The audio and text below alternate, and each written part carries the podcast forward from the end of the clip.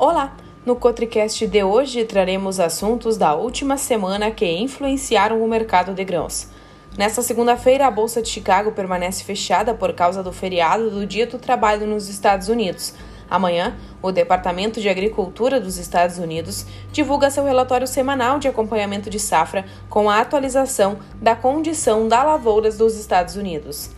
Segundo a empresa de meteorologia DTN, a previsão para o começo desta semana é de calor intenso no meio oeste. Se as condições quentes e secas persistirem e a perda de rendimento da soja pode se agravar, a oferta dos Estados Unidos vai ficar ainda mais apertada, resultando em preços mais altos no mercado físico e menores exportações.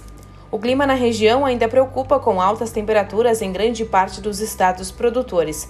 O Departamento de Agricultura deve fazer ajustes significativos nas estimativas de produção no relatório de oferta e demanda que sai em 12 de setembro, o que pode causar volatilidade. Alguns analistas, porém, ainda querem esperar para ver qual é o real impacto do tempo quente e seco sobre a safra. A melhora da demanda pelo grão norte-americano é outro fator que pode dar suporte às cotações. O Departamento de Agricultura americano informou na última sexta-feira que exportadores relataram venda de 198 mil toneladas de soja para destinos não revelados, com entrega no ano comercial 2023-24. E assim finalizamos mais um Cotricast. Em breve voltaremos com mais informações.